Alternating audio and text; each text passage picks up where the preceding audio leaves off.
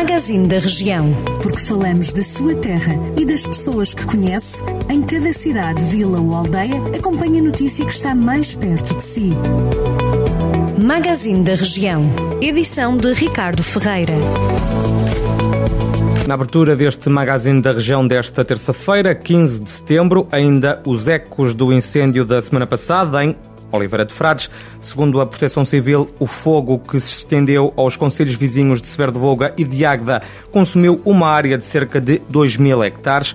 O comandante operacional do agrupamento distrital de Centro-Sul, Luís Belo Costa, disse que o incêndio, onde morreu um bombeiro de Oliveira de Frades, implicou um trabalho bastante difícil, adiantando ainda este responsável que a intensidade do vento acabou por ser maior do que esperado, o que dificultou o combate às chamas.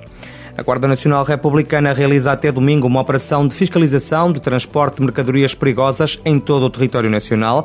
A ação envolve meios dos comandos territoriais e da Unidade Nacional de Trânsito e a fiscalização vai incidir sobre infrações no âmbito do transporte de mercadorias perigosas, entre elas a falta de documento de transporte, a circulação sem certificado de aprovação de veículos ou sem que o condutor tenha certificado de formação.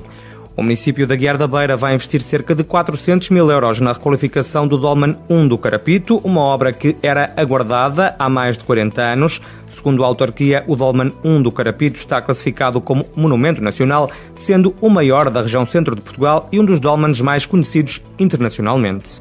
O Parque de Lazer de Pias, em Sinfãs, vai receber no próximo dia 26 de setembro a iniciativa Mãos à Obra Sinfãs, que tem como objetivo promover a limpeza das margens do rio Bestança. A iniciativa arranca às duas da tarde com as devidas medidas de segurança face à situação da pandemia, depois de um verão marcado pela procura significativa, tornando o Bestança num dos recantos mais procurados do país.